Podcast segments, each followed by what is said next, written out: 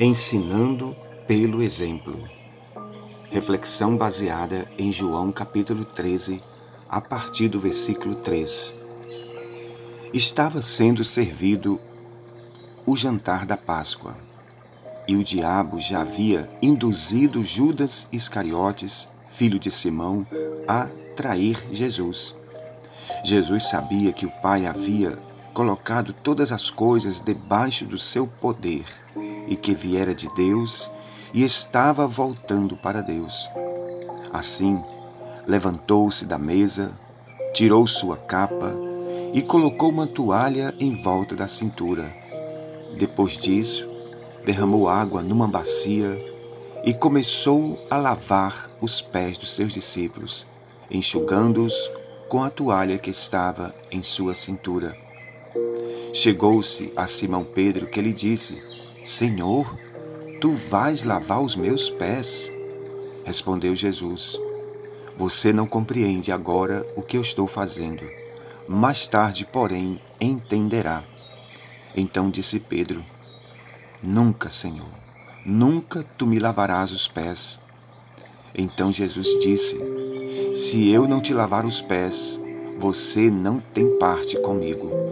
Então respondeu Pedro: Senhor, não apenas os meus pés, mas também as minhas mãos e a minha cabeça. Então disse Jesus: Quem já se banhou precisa apenas, apenas lavar os pés. Todo o seu corpo está limpo. Vocês já estão limpos, mas nem todos. Pois ele sabia quem iria traí-lo e por isso disse que nem todos estavam limpos. Quando terminou de lavar-lhes os pés, Jesus tornou a vestir a sua capa e voltou ao seu lugar. Então perguntou para eles: Vocês entenderam o que eu vos fiz? Vocês me chamam de mestre e de senhor, e com razão, pois eu sou. Se eu, sendo senhor e mestre, lavei os seus pés, vocês também devem lavar os pés uns dos outros. Eu dei o exemplo para que vocês façam como eu lhes fiz.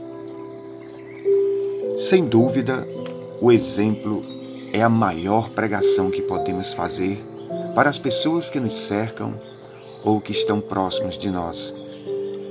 Diz uma frase: as palavras podem até convencer, mas o exemplo arrasta. De fato, quando o exemplo precede nossas palavras, elas se enchem e se fortalecem de maior credibilidade. O que Jesus fez nesta porção descrita por João foi algo tremendo e poderoso na vida e no coração daqueles homens simples da Galiléia. Naquela época e naquela cultura, os mestres e senhores jamais poderiam fazer o que Jesus fez.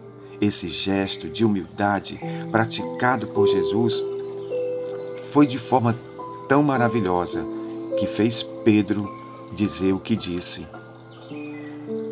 Pois esta função era justamente uma função dos escravos da casa quando chegava algum convidado.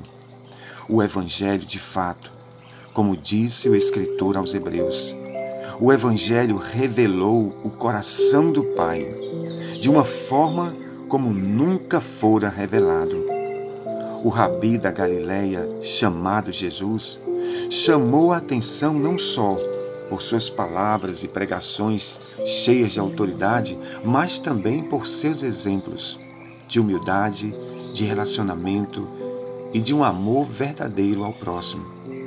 Acerca da humildade de Cristo, escreveu o apóstolo Paulo dizendo: Tende em vós o mesmo sentimento e atitude que teve Jesus, pois, subsistindo na forma de Deus, não usurpou o ser igual a Deus, mas assumiu a forma humana, humilhando-se a si mesmo, pelo que Deus o exaltou sobremaneira, para que aos pés de Jesus se dobre todo joelho e toda língua confesse que Ele é o Senhor.